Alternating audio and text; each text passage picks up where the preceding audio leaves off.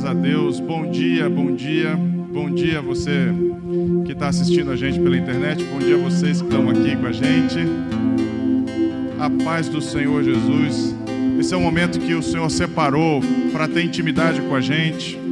Então, se você estiver na sua casa, você para o que você estiver fazendo, presta atenção, porque esse é um momento especial de adoração ao nome do Senhor. É um momento que o Senhor quer tratar as nossas feridas, curar as nossas feridas.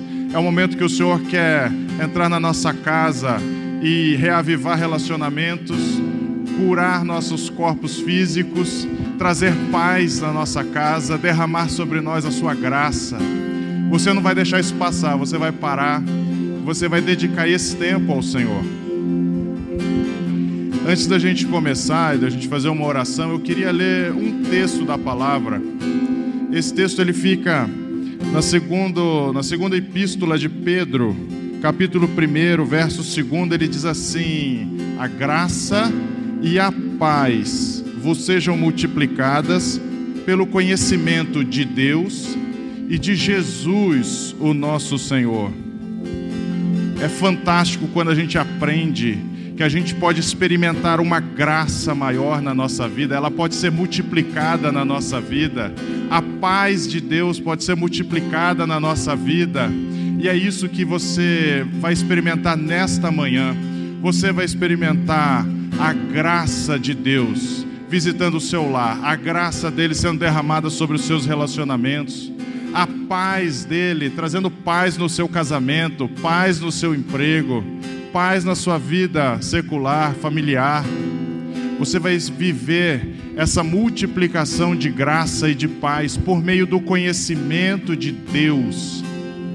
Quanto mais você conhece desse Deus, quanto mais você se aproxima dele, e o jeito que você tem de, se, de conhecer alguém é se relacionando com essa pessoa, você se relaciona com esse Deus maravilhoso, esse Deus que é seu Pai, esse Deus que é todo amor, esse Deus que te escolheu antes mesmo de você nascer.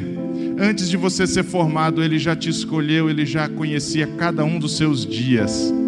Conheça cada vez mais esse Deus. Conheça Jesus Cristo e tudo que ele fez na cruz do Calvário por você, para te trazer perdão, para que você fosse aceito aos olhos do Pai, para que você fosse feito perfeito, nascido de novo. E por meio desse perdão e dessa aceitação, você vai descobrir como a graça dele vai ser sobre a sua vida, a paz dele vai ser sobre a sua vida, e você nesse momento vai começar a orar ao Senhor, pedindo, Senhor, que a revelação de Deus e de Jesus na minha vida cresçam, que isso possa crescer no meu coração, que eu possa reconhecer que desse Deus maravilhoso é meu Pai, que eu possa reconhecer que Jesus fez tudo na Calvário por mim, por amor à minha vida, eu sou especial aos olhos do Pai eu fui feito um filho amado de Deus. Feche seus olhos. Pai amado, que o Senhor possa se revelar às nossas vidas como esse Deus amado, esse Deus precioso, Deus de amor.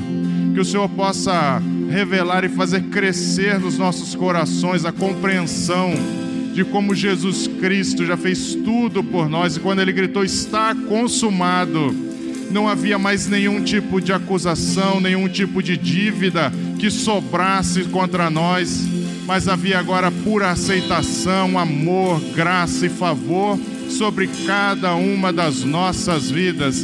Que neste momento, nessa manhã, o Senhor se revele, que no, por meio dos louvores o Senhor visite cada lar, cada casa aqui representada, que a tua bênção, graça e favor seja derramada sobre cada um de nós, em nome de Jesus. E se você crê nisso, diga amém e adore o nome do Senhor.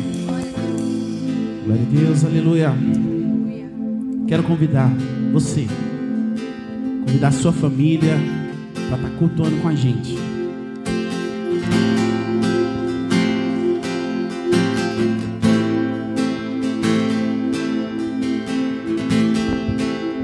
Aleluia.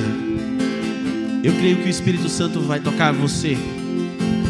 A graça de Deus é tão grande. A graça de Deus é tão grande, tem te alcançado. Ele não tem se preocupado com o que você tem feito, com se você errou ou não errou. se você quantos erros você cometeu. Ele não está preocupado com isso. Ele só está preocupado se você está pronto para morar no reino dele, viver o reino dele, a graça dele. Eu estava lendo uma, na Bíblia, uma passagem na Bíblia, meditando nessa semana sobre um dos homens que foi uma representação muito importante do amor de Deus, do amor de Cristo por nós. Na palavra diz que tinha um homem chamado Barrabás, que esse homem era um criminoso e ele fazia uma desordem contra o governo e que ele estava, naquele momento, ele estava pronto para ser condenado. Até que então, um, um dia, numa, num dia de festividade, um costume hebraico, um costume ali, era libertar um dos criminosos e esse eles colocaram Jesus do lado e Barrabás do outro. Olha só a grandeza de Deus, a graça de Deus. Um criminoso, um assassino. Naquele momento, o povo escolheu Barrabás para ser solto e não a Cristo. Mas tudo acontece pelo plano de Deus. Deus já estava projetando uma libertação em Barrabás. Eu acredito, não tem detalhes na história de Barrabás, não tem. Mas eu acredito que ele viu aquele momento e falou assim: quem é esse homem que me salvou. Olha a graça, a grandeza do reino de Deus. Naquele momento eu creio que ele se sentiu tão pequeno, naquele momento eu acredito que ele se sentiu pequeno e ele viu a grandeza do reino de Deus. Então nós erramos, nós somos falhos, mas Deus tem nos alcançado, a graça de Deus tem nos alcançado. Então que o reino de Deus venha nos alcançar, que a grandeza de Deus venha nos alcançar. Então cante conosco.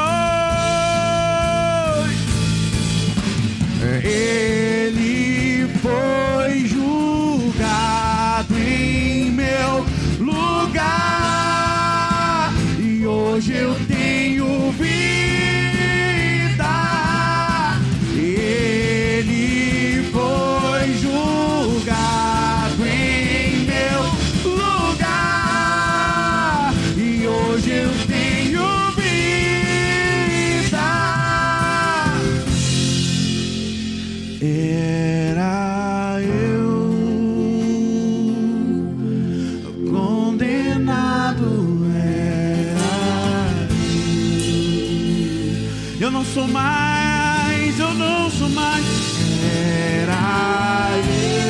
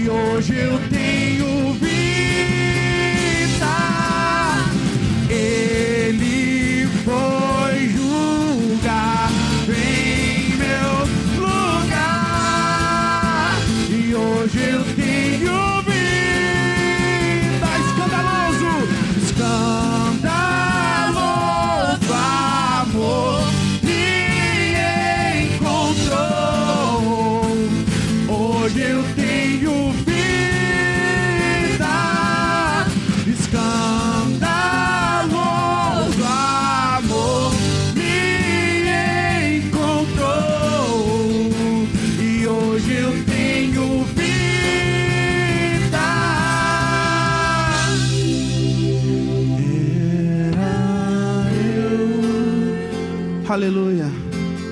Condenado era eu. Aleluia, Senhor. Era eu. Condenado era eu. Aleluia, glória a Deus. Meu querido, voltando a, a meditar na palavra, ou estudando a Bíblia, e toda vez que eu leio a Bíblia, o Espírito Santo fala comigo de forma diferente. Eu estava eu tava estudando a Bíblia numa passagem onde que Cristo, Jesus Cristo, estava vindo do deserto, passado lá o tempo dele, onde foi tentado no deserto, e ao entrar em Jerusalém, ele estava no jumento, e o povo olhou e adorou. E eles diziam: Osana, Osana. Eu fui tentar entender o que é o significado de Osana. Fala assim: aquele que clama por salvação. Então eles viram o Salvador e clamaram por salvação com Osana. Imagina só a grandeza de Deus, o amor de Deus e o tanto que as pessoas entenderam a importância dele, a necessidade de ter um Salvador. Nós somos tão pequenos, somos tão pequenos, e que o Espírito Santo vem estar tá dando nos discernimento para nós, para entender o quão o Espírito Santo, Deus, te ama e te quer bem, que quer te salvar. Então cante conosco, que clamamos, que possamos clamar, Osana que nós clamamos por salvação. Aleluia, Senhor. Cante.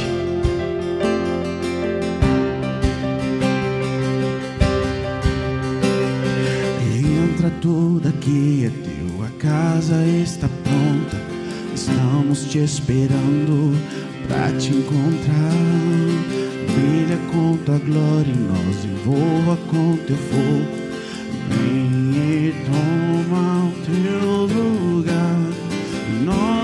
invocamos assim que a chama e que venha o teu reino.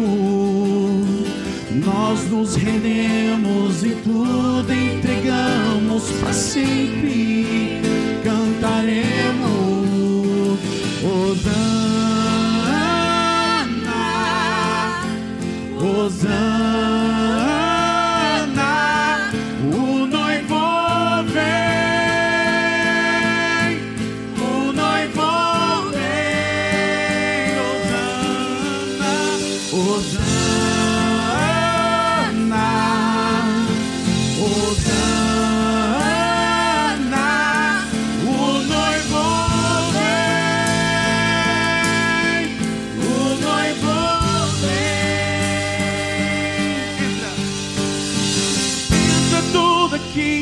A casa está pronta. Estamos te esperando para te encontrar.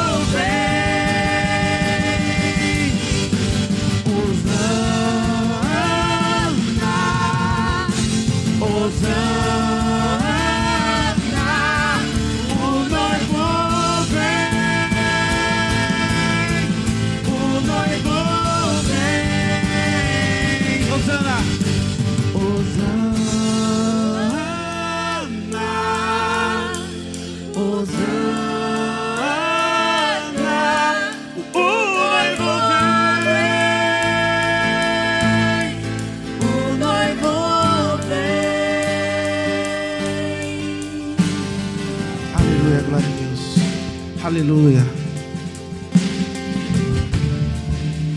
Aleluia, Deus está aqui. Você pode sentir a presença de Deus. Você que está aqui, você pode se colocar de pé.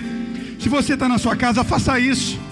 O noivo vem, ele vem para tocar a sua vida. Hebreus no capítulo 13. E Paulo então, ele traz algo interessante para mim e para você. Para eu e você que não somos conterrâneos, como diria o meu pai, do Senhor Jesus. Mas ele diz no verso 8 que Jesus, ele é o mesmo ontem, que Jesus, ele é o mesmo hoje e ele será amanhã, ele será na eternidade. Nós temos que entender isso, esse noivo que nós esperamos. Essa palavra então diz que Deus, o Senhor Jesus, ele é o mesmo todos os dias. Ele está em todos os lugares e Ele abençoa todas as pessoas. Ele abençoa você. Ele está hoje aqui, mas Ele está também aonde você está. Ele está na sua casa. Ele está em todos os lugares. Ele deseja te visitar aí onde você está. E nós temos que entender isso que o Senhor Jesus ele não mudou. Ele é o mesmo que estava na cruz, como nós falamos aqui no início. Ele é o mesmo que o cego pedia por misericórdia. Ele é o mesmo que restaura a vida daquela mulher que foi pegada em pecado de adultério. Ele é o mesmo que está te visitando aí na sua casa agora porque Ele está e Ele é um Deus de graça, de favor e de amor. Ele tem um milagre hoje para você. Eu quero te desafiar, você que está me ouvindo agora, repetir comigo: Ele tem um milagre para mim. Ele é o meu Deus hoje. Você pode dizer isso? Ele tem um milagre para mim. Ele é o mesmo Deus de ontem, o mesmo Deus que, através de um sacrifício infindável, morreu na cruz por mim e por você, não julgando as nossas falhas, não julgando aquilo que você já tinha feito, mas Ele fez isso por amor. Por isso, Ele é o mesmo hoje aqui, hoje aqui, para trazer milagres, salvação e cura. E Ele vai ser o mesmo amanhã, pós-pandemia, pós passar essa crise se ele será o mesmo amanhã, então por que você está tão inquieto e atribulado? Porque sua alma está tão triste? Se as palavras do apóstolo Paulo para mim e para você, que ele vai cuidar de tudo, ele vai cuidar de você. Eu quero que você entenda esse princípio nessa manhã. Ele não é apenas um Deus histórico, um Deus de encontro de fadas, que ele fez cegos verem, paralíticos andarem. Não que ele trouxe perdão, não. Mas ele é o Deus de hoje. O Deus que, mesmo em meio à pandemia, e nós temos vivido isso aqui na Casa Viva, tem aberto portas, tem feito empresas crescerem, tem cuidado das famílias, tem trazido cura. Esse é o Deus de hoje, Ele é o Deus de amanhã também que vai cuidar de você. Aprenda isso, Ele é o seu Deus, Ele cuida de você em todos os lugares, Ele cuida de todas as pessoas, e Ele cuida em todo o tempo. Eu quero orar por você. Esse é o momento de, em nome de Jesus, a cura adentrar na sua casa, o perdão adentrar na sua casa, o ânimo, o retorno aos sonhos, porque Ele é o seu Pai e Ele é o Deus de hoje, e eu creio que Ele vai trazer milagres para você. E eu creio que enquanto eu oro, a presença e a visitação do Espírito Santo vai ser de uma forma tão real aí na sua casa, que você vai sentir, não aqui na igreja, mas você vai se sentir no céu, não entendendo se foi a sua sala que subiu aos céus ou se foi os céus que desceu, mas a presença do Espírito, a Osana, como nós falamos aqui, o nosso noivo, ele vai entrar na sua casa. Feche os seus olhos, ainda você está na sua casa mesmo Coloque a mão no seu peito e comece a clamar a esse Deus de Osana. É o Rei dos Reis. Eu creio que enquanto louvamos, Ele vai te visitar. Espírito Santo.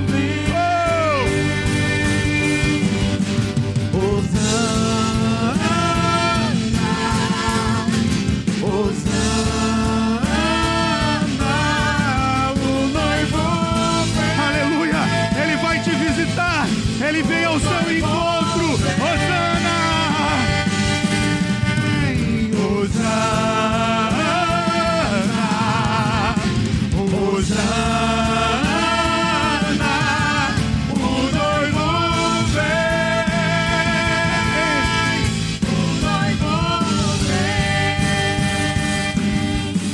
Senhor Jesus, nós clamamos por Ti.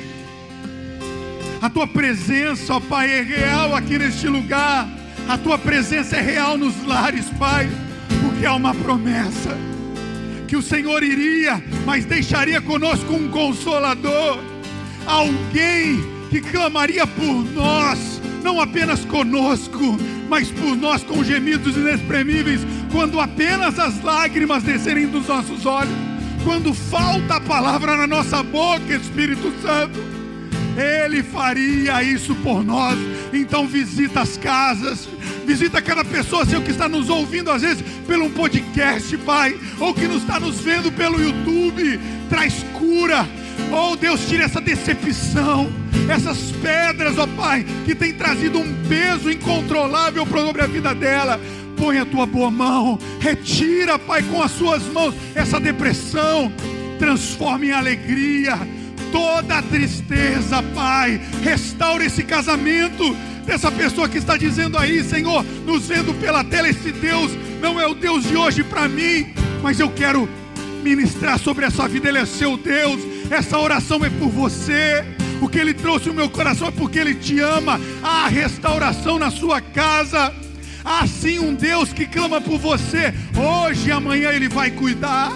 Oh, Senhor, traz cura física, Pai como os muitos testemunhos aqui, Pai, da vida do Tadeu que já está em casa, a pastora Ruth que tem se recuperado e tantos outros testemunhos, Pai. Eu declaro sobre a vida desses teus servos cura, porque a tua palavra nos diz que o Senhor veio para nos dar vida e vida em abundância, em nome de Jesus. Diga amém aí na sua casa, diga eu creio.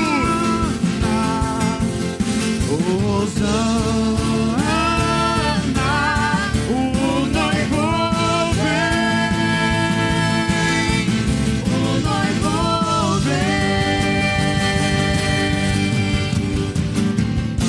Aleluia! Você pode dizer glória a Deus aí na sua casa? Ele já te ouviu. Não é que ele vai te ouvir, ele já te ouviu. Falamos sobre isso no culto passado. Ele é um Deus que te promete te ouvir em todos os momentos. Ele promete também que com certeza nós teremos dificuldades, mas em todas elas eu e você seríamos mais que vencedor. Você pode dizer para quem está do seu lado aí: você é mais que vencedor? Você é mais que vencedor.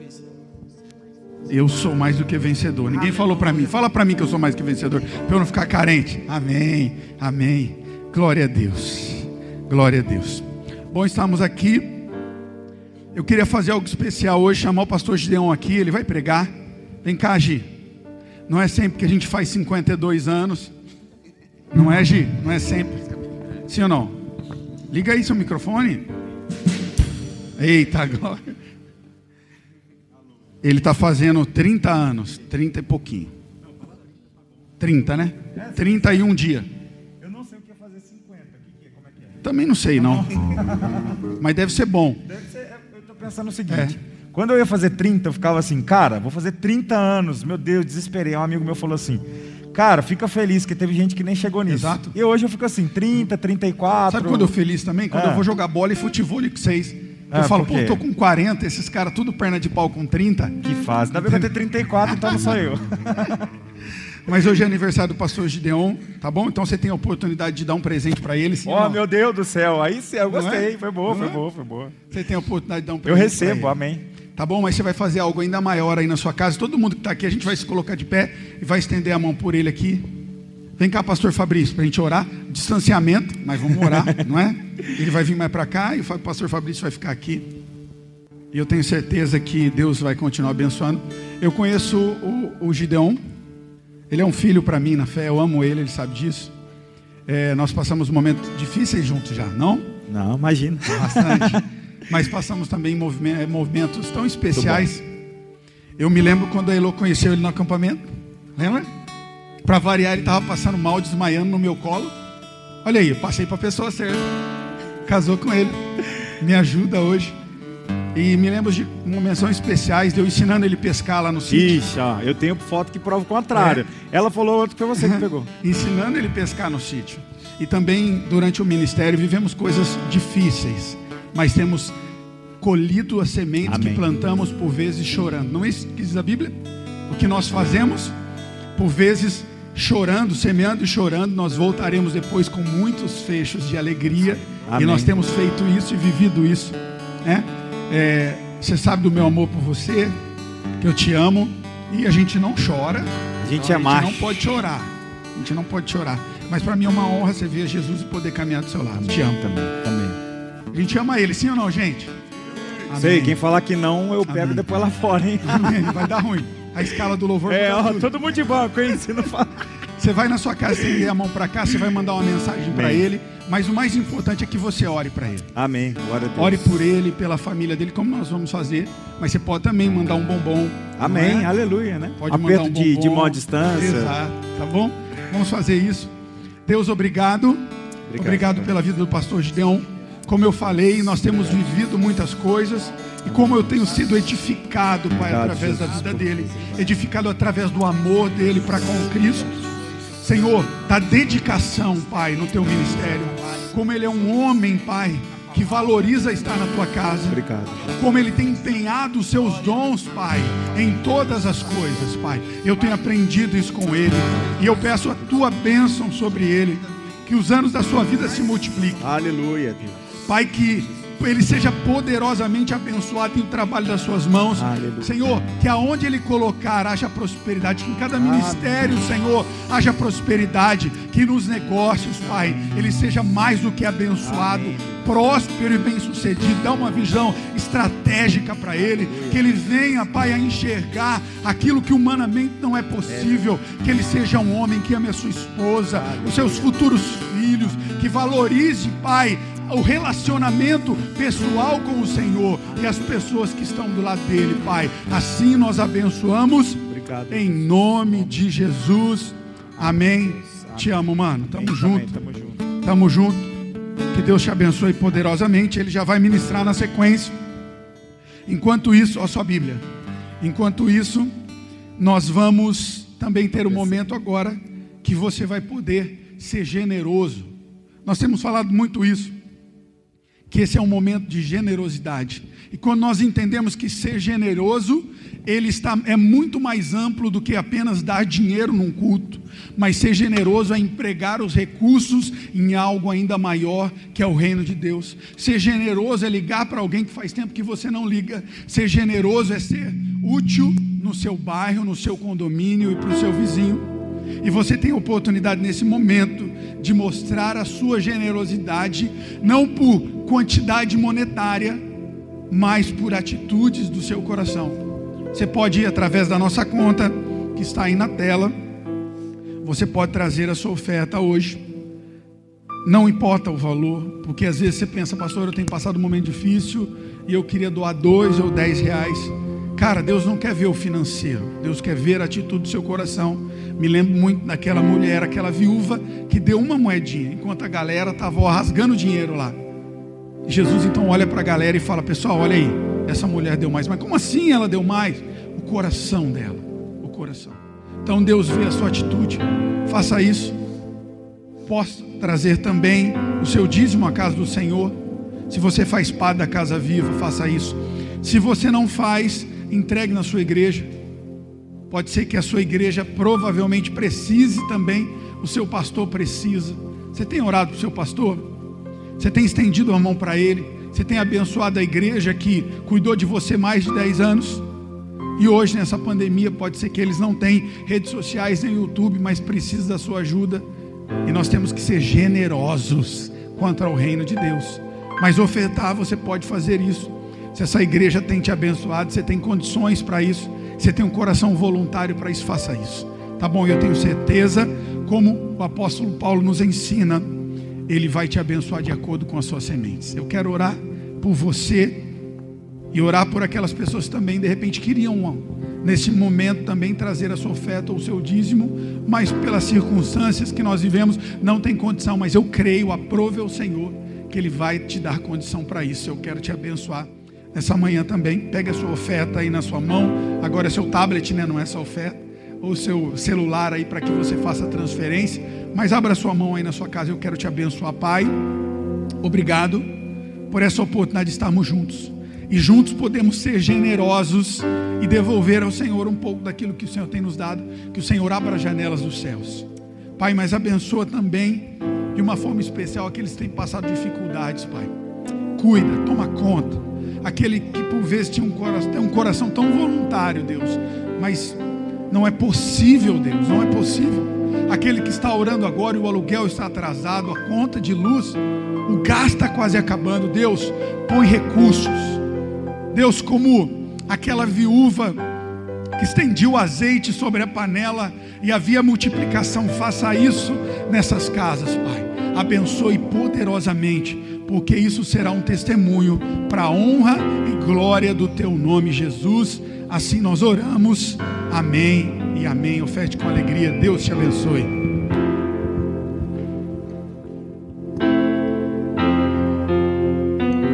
Como sofreu meu Jesus em sua cruz.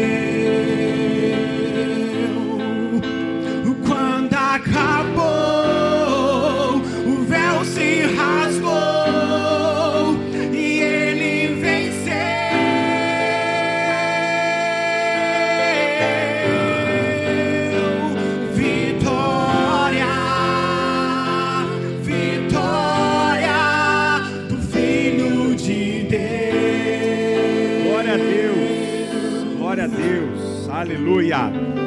É isso que nós cremos que Jesus, ele foi vitorioso por mim e por você. A partir do momento que o Senhor Jesus, ele se deu por mim e por você, nós temos a vitória que está atrelada a tudo aquilo que Jesus trouxe para mim e para você. Ele trouxe vida, ele trouxe restauração, ele trouxe perdão, ele trouxe alegria, ele trouxe vida abundante, ele trouxe uma série de coisas que são necessárias para eu e você não só alcançarmos a vida eterna, mas termos uma vida plena aqui nessa terra. Eu queria que você abrisse comigo no Evangelho segundo João, Evangelho segundo João, capítulo 3, a partir do versículo 30. Evangelho segundo João, capítulo 3, versículo 30. Você nem desceu hoje, olha que beleza. Tá- As coisas estão evoluindo, você viu? Aquele dia você deu um migué, desceu, falou que ia pegar água para mim, não foi?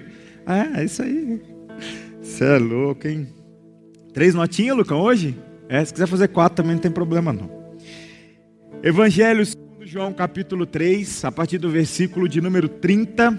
Nós vamos ler. Até eu gostei de sua camisa, velho. Top. Vou vir pregar com uma, eu tenho uma dessa daí. Eu acho que embaralha a câmera inteira, mas vai dar tudo certo. Eu tenho uma dessa daí, eu vou pregar com a dessa daí também. Mas a minha é só.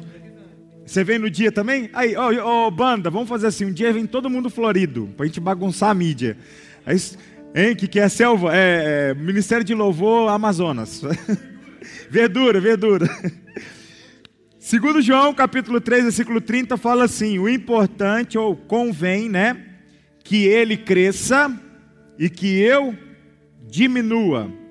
Tem uma outra versão que fala assim: é necessário que ele cresça e que eu diminua. Tanto convém como é necessário, eles apontam para a mesma coisa, a importância do crescimento de Jesus e automaticamente a diminuição nossa. Nós vamos falar um pouco sobre isso. Feche seus olhos aí na sua casa. Nós vamos orar juntos nessa hora. Jesus, obrigado. Estamos aqui, ó Deus, é pela tua graça, tua misericórdia. Obrigado, Deus, porque mais uma vez nós estamos juntos, reunidos para falar do Senhor, para viver aquilo que o teu Santo Espírito tem para as nossas vidas. Eu peço que o Senhor me use com poder e graça, que eu seja só um instrumento em tuas mãos, que nessa hora eu, ó Deus, não venha aparecer, mas o Senhor, o teu Santo Espírito, as tuas palavras, que eu seja unicamente boca do Senhor nessa hora. Espírito Santo de Deus, eu me esvazio de mim mesmo aqui, de tudo aquilo que eu sei, de tudo aquilo que eu acho, para o Senhor colocar o que o Senhor sabe, o que o Senhor acha, e que nessa hora o Senhor cresça e que eu aqui venha diminuir, e que a tua palavra apareça em nosso meio. Jesus visita as casas, os corações nessa hora. Usa a minha vida aqui com poder e graça em nome de Jesus. Amém. Amém. Essa passagem é muito importante. João, conhecido como João Batista, ele estava batizando pessoas, ele estava falando sobre o reino, ele falava sobre arrependimento. João falava: Olha, vai acontecer algo surpreendente, vai acontecer algo é, que eu não sou o suficiente para isso que está vindo, eu não sou uma pessoa tão grandiosa quanto aquele que vem, eu estou preparando o caminho. Isaías fala: voz do que clama do deserto. Aquele que endireitar e preparar o caminho. João é aquele que estava preparando o caminho para a vinda de Jesus e Jesus trazer tudo aquilo relacionado ao reino de Deus. E é interessante que algumas pessoas começam a levantar e falar: Ô João, não é você o Messias?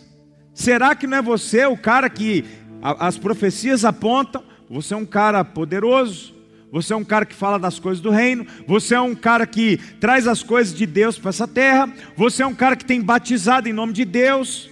João tinha tanta autoridade que se reunia ali saduceus, fariseus, aqueles caras doutores da época, e João falava assim: raça de víboras. Cara, você imagina se juntasse os, os, maiores teólogos aqui da nossa época, os caras que entendem mesmo de Bíblia, não estou falando de gente que entende. Fizesse um congresso com aquele monte de gente que entende mesmo, que leu a Bíblia 500 mil vezes, escreveu 500 mil livros, foi para a caravana de Israel 552 mil vezes. Gente, a gente precisa ir para Israel, amém ou não? Amém. Ixi, não vai, desse jeito. Gente, quem quer ir para Israel? Amém. amém. Melhor, vamos falar, eu já me vejo lá, pronto. É, é fé, não é isso? A fé não é isso, Theo? Estamos aprendendo sobre fé. Já, batizar a Elô no Rio Jordão. Eu vou deixar, vou pegar um dia que ela me fizer bastante raiva, aí eu venho, vou te batizar em nome do Pai, do Filho e do Espírito Santo. Amém. Segura aí, tem muito pecado. vamos batizar que está no Jordão. Então, olha só. ah, juntasse os caras que soubessem de tudo em um congresso. Chega uma pessoa, a vestimenta não era das mais adequadas, até porque a Bíblia relata que João ele comia gafanhotos, mel silvestre e vesti, a vestimenta dele era de pelo de animal, de animal e ele andava pelo deserto, loucão. Gente, João era um cara doido, um doido do bem, um maluco do bem, doido, doido. E aí ele chegasse no congresso, subisse, pegasse o microfone e todos os doutores aqui, os mais doutores sentados na primeira fileira. Por aí vai, um sentado à direita, outro à esquerda.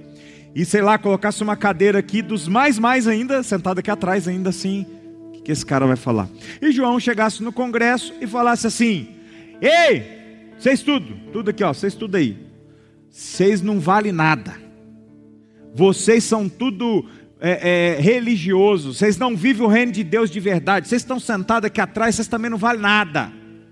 E sabe o que o pessoal ia fazer? Sabe por quê? Porque João estava dotado de uma autoridade que não era dele.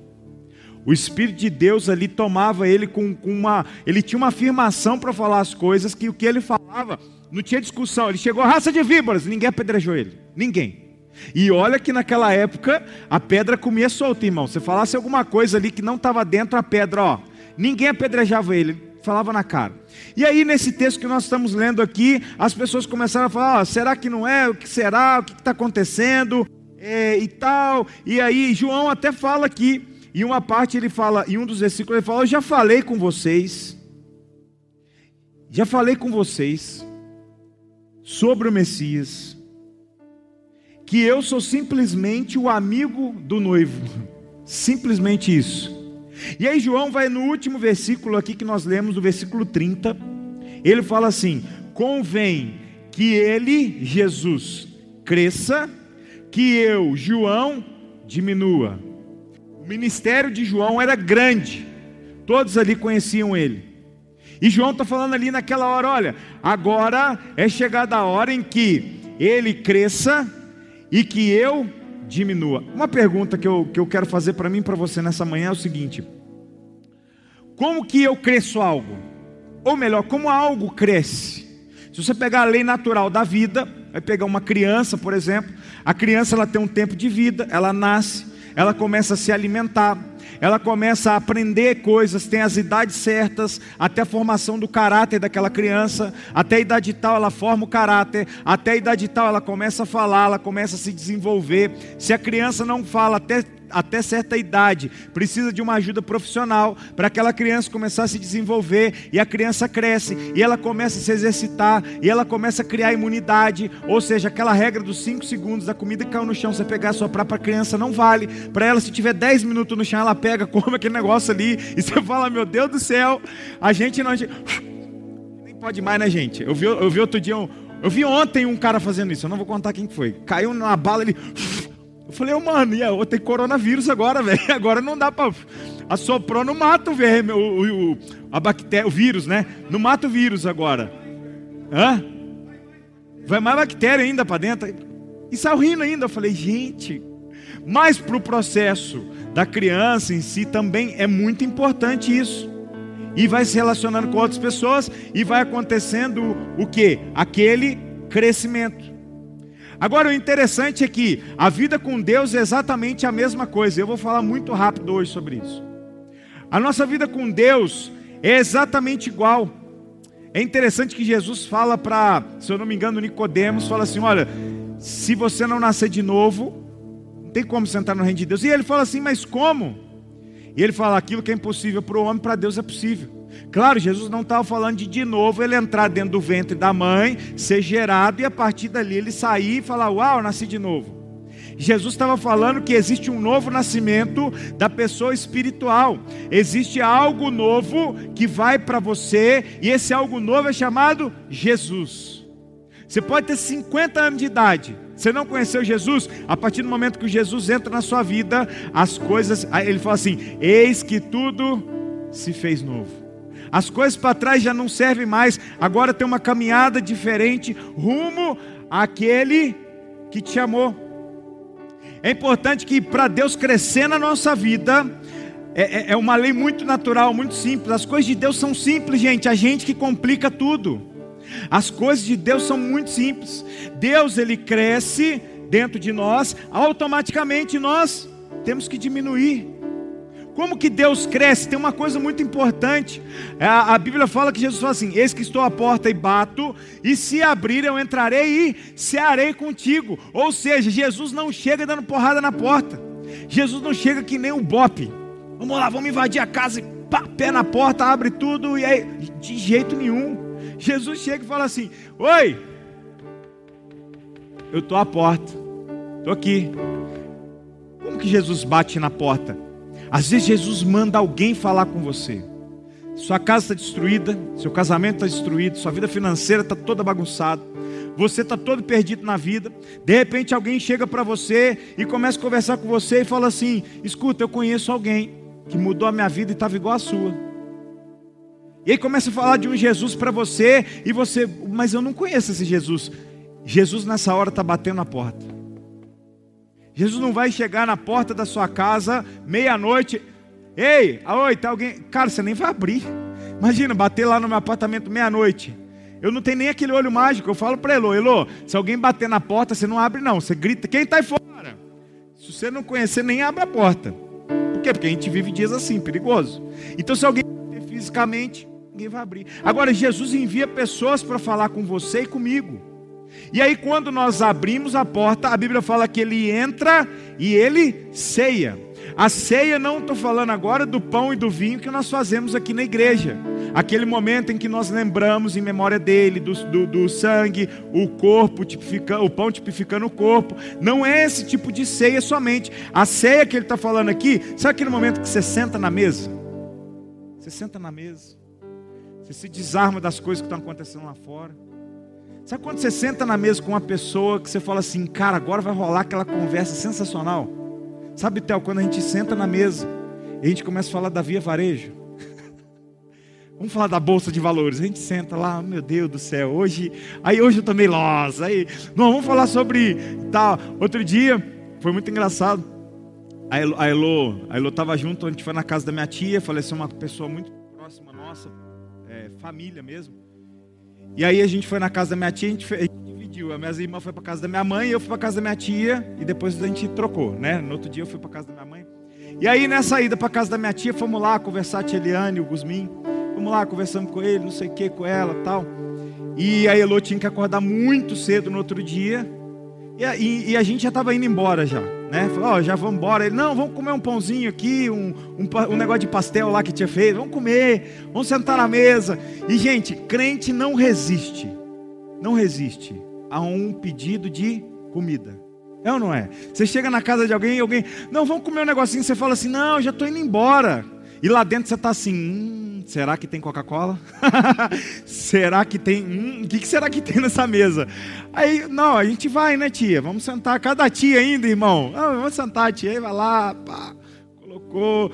Aí trouxe os negocinhos de pastel tal. Aí a tia, velho, a tia é o seguinte: a tia é raiz, irmão. A tia pegou aquela Coca-Cola garrafa, hein, de vidro tá, socou na mesa. E olha só, ela é tão raiz que ela não tem mais a tampinha do negócio. Ela comprou aquelas tampinhas especial para Coca-Cola de vidro. Botou na mesa, botou um Guaraná, que a gente nem viu a cara do Guaraná, né? Só viu a Coca-Cola naquela hora. E, é, aqui. E aí eu falei assim, da tia, tem um ketchup aí para jogar no, no negócio aí e tal. E aí o que aconteceu? A gente começou a conversar um pouquinho ali, eu falei, vou comer, vamos embora. Só que aconteceu um problema no meio do caminho aconteceu algo muito importante e que, e, que eu tenho, eu sou tentado também a isso. O Gusmin inventou de pegar a Bíblia. A Elô falou: já era, já era, a conversa de cinco minutos agora já virou uma hora, virou uma hora e meia, e nós começamos a conversar, e conversar sobre as coisas do reino, conversar sobre as coisas de Jesus e tal. E é assim que nós vamos fazendo Deus crescer na nossa vida, quando nós sentamos à mesa com Ele. Eu dei um exemplo aqui de sentar mesmo com uma pessoa e conversar um assunto gostoso. Jesus ele quer sentar à nossa mesa sentar, e conversar um assunto gostoso com a gente. Porque Deus ele não vai crescer na minha e na sua vida quando eu boto o joelho no chão, nossa, agora vai, ou eu pego a Bíblia, nossa, agora eu vou ler a Bíblia toda e ele tem que crescer, ele tem que crescer, ele tem que crescer. Não. Jesus fazia o que com os discípulos? andava junto, caminhava junto, dia a dia junto. Na hora que Jesus foi fazer a última ceia, ele fala assim: Desejei ardentemente começa a ser convosco. Ou seja, eu estava muito desejo, desejoso de sentar à mesa junto com vocês. Jesus, ele quer sentar à mesa junto com a gente para que ele cresça. Quando Jesus cresce, começam a morrer coisas dentro da gente.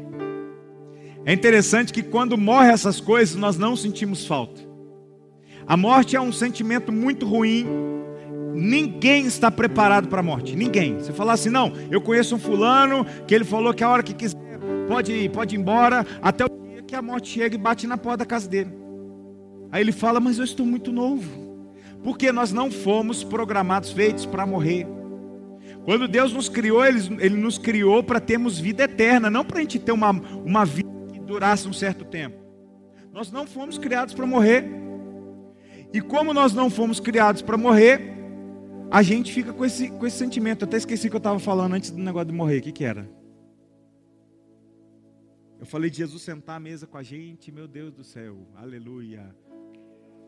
Ter um relacionamento com Ele. Eu vou, eu vou, voltar de novo, gente. Eu vou lembrar de novo ali. Eu comecei a falar negócio de morte e esqueci onde eu estava indo, mas depois eu volto. Relacionamento com Ele, o que, que é? É assim que a gente. Ah, lembrei! Oh, olha aí que beleza. Ainda bem que tem gente aqui, senão estava perdido. É, gente tá prestando atenção. Boa, boa, boa. É isso aí. Meu Deus. Aí olha só. Então eu falei que a morte é algo que nós não estamos preparados, mas quando nós estamos cada vez mergulhados em Cristo, morre algo dentro da gente. Ah, lembrei, moleque. Morre algo dentro da gente. E aí o que acontece? Essa morte agora das coisas que não servem, quando elas morrem, nós não sentimos falta. Diferente da vida normal nossa, que nós sentimos falta de pessoas quando, quando elas partem. Quando Jesus entra e ele começa a crescer, as coisas que vão morrendo dentro da gente não traz um peso, pelo contrário, traz um alívio.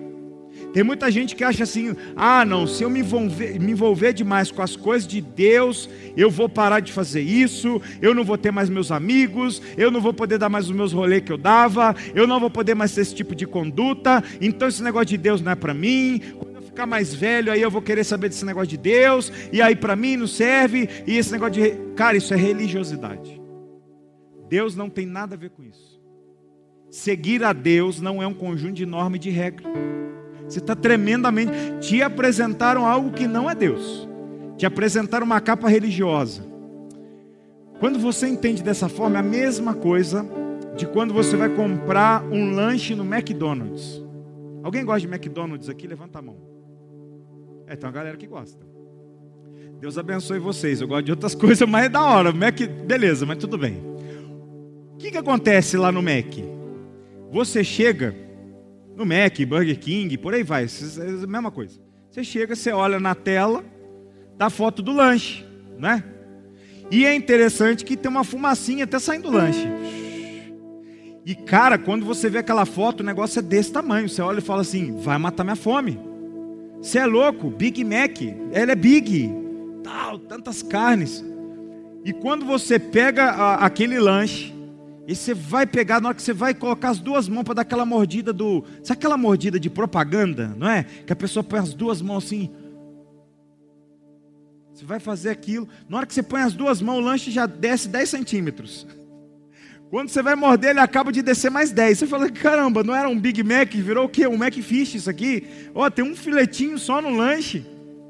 Ou você compra algo no Mercado Livre e você fala assim, nossa, na hora que chegar vai ser a coisa mais maravilhosa do mundo. Na hora que chega, não é bem isso. É exatamente uma vida com Deus religiosa.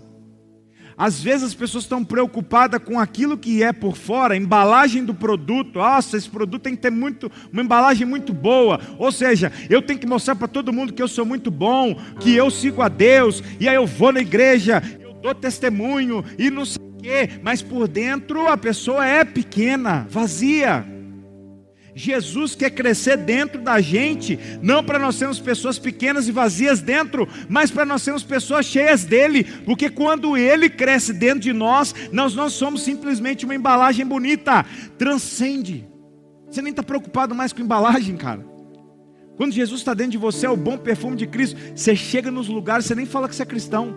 Ou você acha que eu chego em todo lugar, oi, a paz do Senhor Jesus, que Deus abençoe o seu dia. Eis que te digo. Eu chego lá numa reunião, estava na reunião outro dia, imagina, eu chego na reunião e falo, o cara vem cumprimentar, que agora é só assim, né? Soquinho de longe aqui, tal aí. Né? O cara vem cumprimentar, e aí, tudo bem? Prazer? Dá um soquinho aqui, tal, isso. Ou eu chego lá e falo assim, a paz do Senhor, varão, você está bem nessa manhã? O cara fala assim, mano, esse cara tá me tirando, varão, o que, que é varão, velho? O que, que é vaso? Que conversa é essa daí, irmão? O cara vai virar para mim e falar, oh, você está achando que você é quem? Sai da minha sala agora. Não é assim, você não precisa embalar, não. O cristão de verdade não é uma embalagem, pelo contrário, o que conta é muito mais o que está dentro de você do que o que está fora. O que está fora é fácil as pessoas verem, é fácil eu me posicionar e falar: olha, eu sou de Deus, eu sou de Deus, e aí por dentro eu sou um bagaço, está tudo errado, tudo arrebentado. Quantas pessoas têm vivido um evangelho de embalagem? Um produtinho muito bem embalado, mas por dentro aquele produto não faz o que era para fazer. Quando Jesus está pequenininho na nossa vida e nós alimentamos o nosso ego, o nosso jeito, a nossa carne, o nosso produto, a nossa embalagem, Jesus pequenininho, a gente grande, tenha certeza de uma coisa: as coisas vão dar errado. Quando Jesus ele combateu aqueles escribas, os fariseus, aquela, galera da época, quando Jesus falou para eles assim: Ei, vocês não sabem nada. Jesus, você pode pegar no Evangelho, ele bateu, mas com vontade, naqueles caras que se achavam os doutores da lei. E Jesus exaltou aqueles simples, aquelas pessoas simples. Eu não estou falando aqui, ah, é porque Jesus então gosta daquele que é pobrinho, humilde. Aquele... Cara, nada a ver. O que eu estou falando para você é: o arrogante, o soberbo, Deus abate. Você pode ser a pessoa mais pobre do planeta, se é soberbo, arrogante, Deus te abate.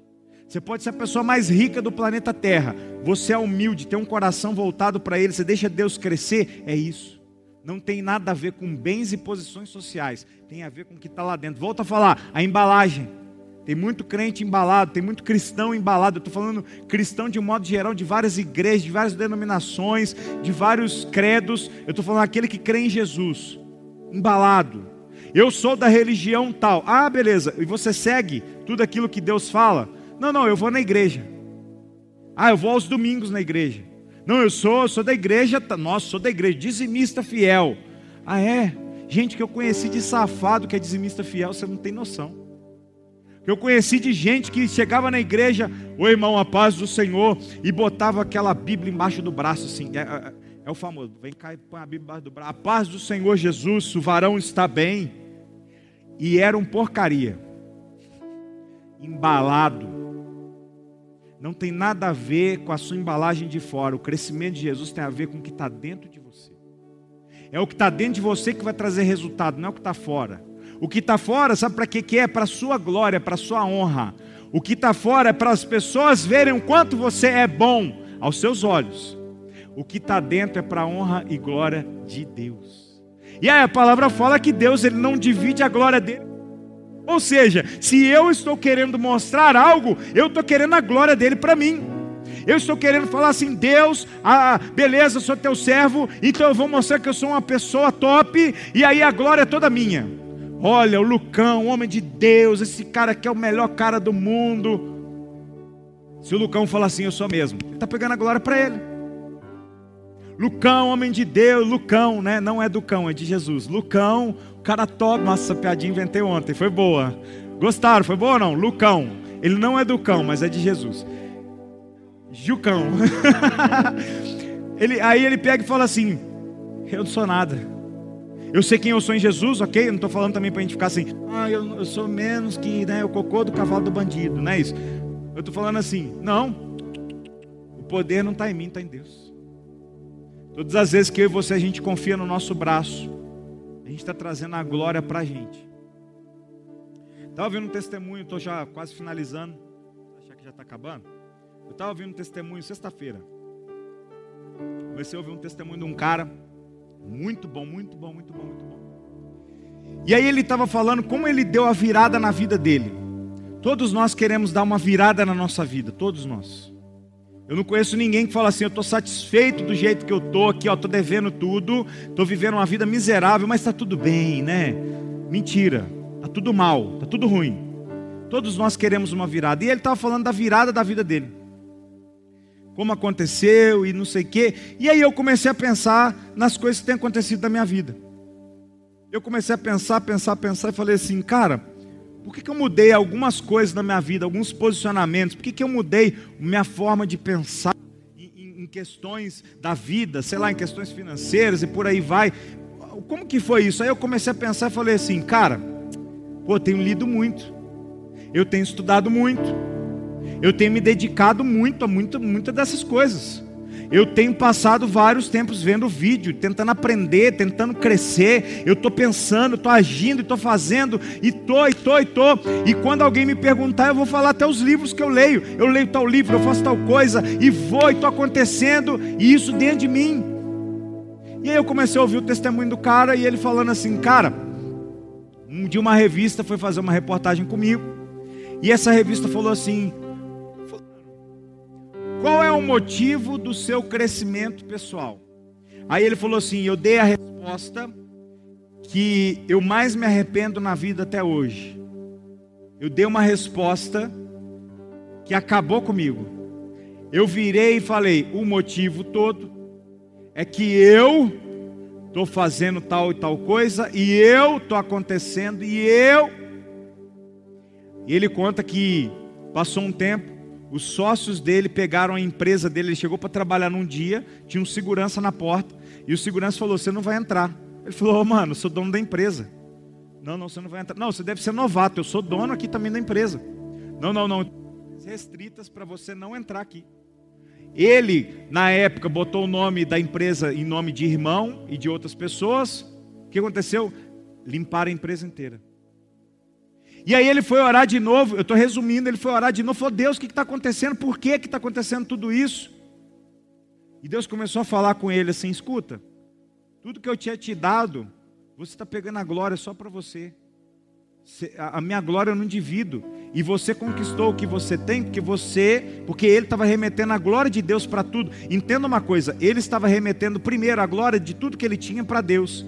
Só que aí no momento de falar disso, ele tomou a glória toda para ele. Eu não estou falando para você que Deus, ele vai pegar você e tirar tudo que você tem. Não é isso. Não estou falando nada disso. Eu só estou falando para você que Deus ele não divide nada da glória dele e muitas vezes isso fica só como aprendizado, não como ameaça. Eu peguei para mim e falei assim, cara, quantas vezes eu não pego a glória que é de Deus para mim? Quantas vezes não sou eu que estou crescendo e fazendo Jesus diminuir? A glória tem que ser dele. Aquilo que a gente faz nessa terra é para ele. Não adianta nada então eu botar a melhor embalagem em mim e eu pegar essa glória para mim. A glória tem que ser dele. Se algum dia chegar para mim alguém falar assim, Gideon, nossa, cara, hoje você falou um negócio que mexeu no meu coração, eu falo, beleza, não é meu. Gente, eu faço questão de orar toda vez. Deus, o Senhor me usa, não tem nada para falar de mim. Porque no dia que eu achar que as coisas são minhas, acabou para mim. No dia que eu subir para pregar, que acabar aquele friozinho na barriga, porque eu sei, aí eu vou conseguir, acabou. Na minha vida pessoal tem que ser a mesma coisa. Só que eu e você, nós cansamos de falar ou de fazer, ter atitudes que nós pegamos a glória para a gente e que nós falamos, eu vou fazer, eu vou conseguir do meu jeito. Nessa hora, Jesus diminui e eu cresço. A Bíblia fala que importante é que ele cresça e que eu diminua. Nós temos que colocar Jesus dentro dos nossos projetos. Nós temos que colocar Jesus dentro do nosso sonho. Deus, o que, que o Senhor quer que eu faça? Deus, o que, que o Senhor quer que eu, que eu, eu vou para onde? Gente, chegou um tempo que nós temos que parar de viver do nosso jeito e falar a Deus qual é o jeito que o Senhor quer que eu viva. De que forma o Senhor quer crescer mais na minha vida? Às vezes nós ficamos assim, parece uma árvore, a árvore começa a crescer, a gente dá uma tesourada nela. A árvore começa a crescer, a gente dá uma tesourada nela. Ah, mas tem como tesourar Deus? Claro que tem. Ah, mas Deus não é todo poderoso. Trabalha com princípios. Deus, ele não quer os princípios dele. Se ele falou algo, ele vai fazer exatamente do jeito que ele falou. O problema é que eu e você, a gente vai para lá, a gente vai para cá, a gente dá uma podadinha ali. O que Deus está falando para mim e para você nessa manhã é: o importante é que Jesus cresça na nossa vida. E quando ele cresce, é um crescimento de dentro para fora. Para de viver de embalagem. Para. A gente se preocupa demais com a imagem nossa, né? A gente se preocupa demais com o que os outros pensam ao nosso respeito, né? A gente se preocupa às vezes de menos o que Deus pensa sobre nós. É importante que a Bíblia fala que Deus diz assim: Eu é que sei que pensamentos que tenho sobre vós, pensamentos de paz e não de mal, para vos dar o fim que desejais. Deus tem pensamentos excelentes ao seu e ao meu respeito. Deus tem coisas maravilhosas para mim e para você. Maravilhosas. À medida com que nós vamos abrindo a porta, ceando com Jesus, deixando Ele entrar na nossa vida, as coisas vão fluir muito melhores. Eu falo para você. O que eu andei em uma semana com Deus governando, eu andei muito mais do que anos com a minha força. Anos. Eu vou, e tal, tal. E aí você cansa. E aí Deus vem e fala assim: faz isso aqui. Aí você faz e fala assim: meu Deus, mas como é que é possível? Eu estou tentando há anos do meu jeito e não vou. Há anos você pode estar tentando reconstruir o seu casamento. Há anos você pode estar tentando reconstruir a amizade do seu filho e da sua filha. Há anos você pode estar tentando reconstruir sua vida financeira, ou melhor, construir ela de um jeito diferente do que é hoje. Tem anos que você está precisando de uma saúde melhor. Tem anos que você não sente a presença de Deus como você sentia antes.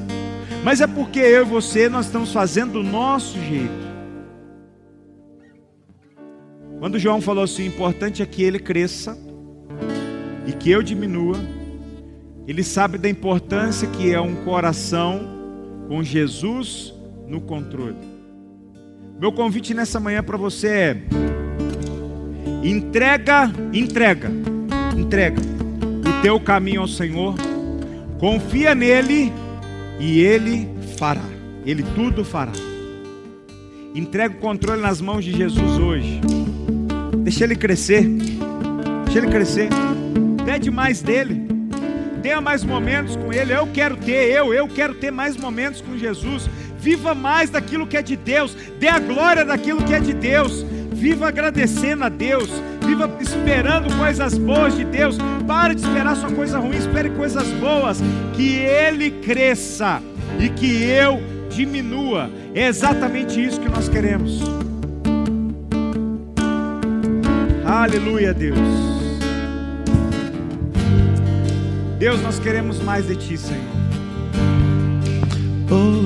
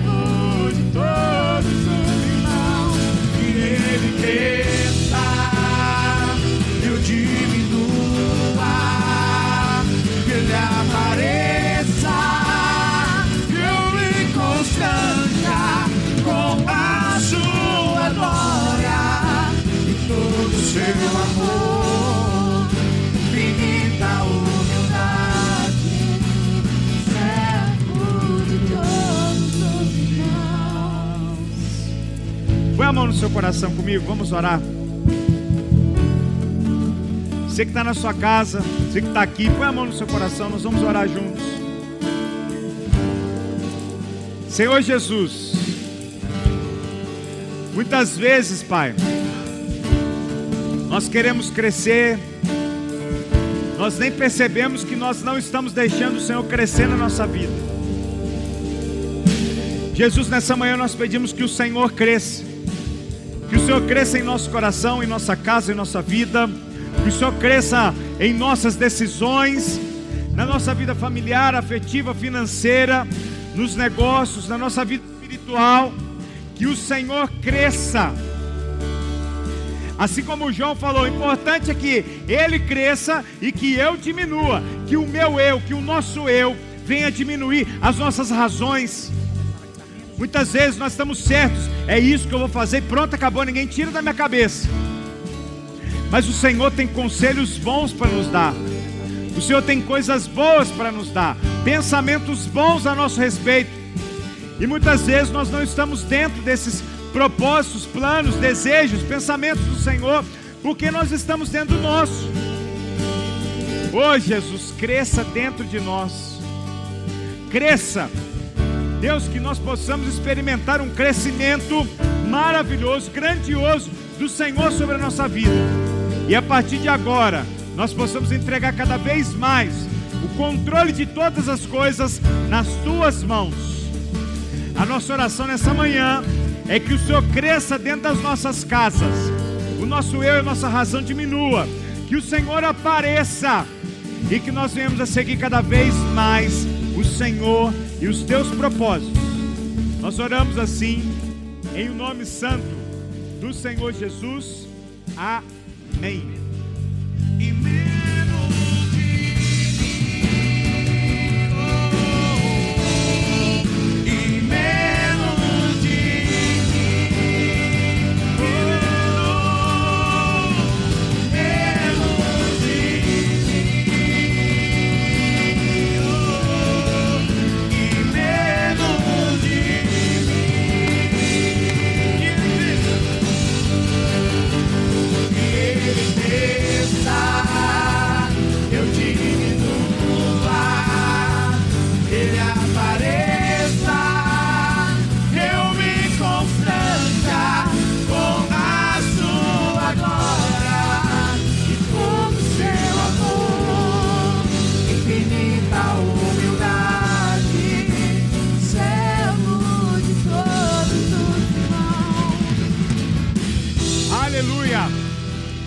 Jesus, obrigado por essa manhã, pela tua presença.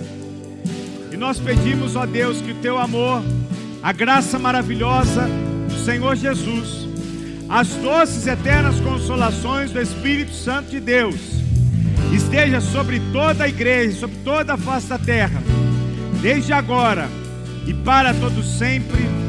Amém. Que Deus abençoe uma ótima semana na presença de Deus.